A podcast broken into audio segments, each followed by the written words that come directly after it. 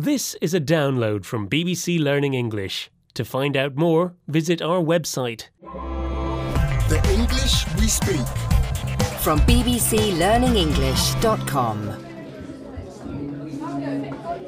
So, this is it, Neil, the cafe I wanted to try for breakfast. Looks lovely, Feifei. Let's get a table. How about this one by the window?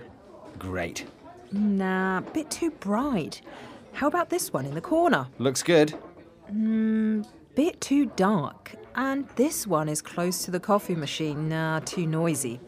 Um, what about... Feifei, are you going to keep Goldilocksing all day, or can we actually order some breakfast? Goldilocksing? You mean like Goldilocks? Ah, I see what you mean. Sorry, Neil. Yes, let's just sit right here while I explain. The phrase comes from a fairy tale about a little girl called Goldilocks. One day she finds an empty house in the forest. In the kitchen, there are three bowls of porridge. She tries them one by one. The first one is too hot, the second one is too cold, and the third one is just right. She takes a long time to decide which one she likes. Oh, and then she chooses a chair to sit on, doesn't she? Yes, and that takes a long time too. And finally, she sees three beds and takes a long time to choose which one to sleep in. So, you're saying I'm like Goldilocks, slowly deciding which table to sit at, trying to find the perfect one. Exactly. And I'm hungry. And you know what happens to Goldilocks? Yes, the house belongs to three bears, and they come home while she's asleep.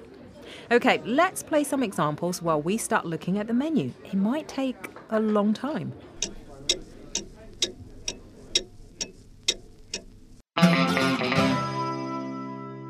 Ling, can you stop Goldilocksing and just decide what to drink? Happy hour is almost finished. Juan took a Goldilocks approach to decorating his apartment. Everything had to be just right. They say our planet is in the Goldilocks zone. It's not too hot and not too cold to support life. It's just the right temperature.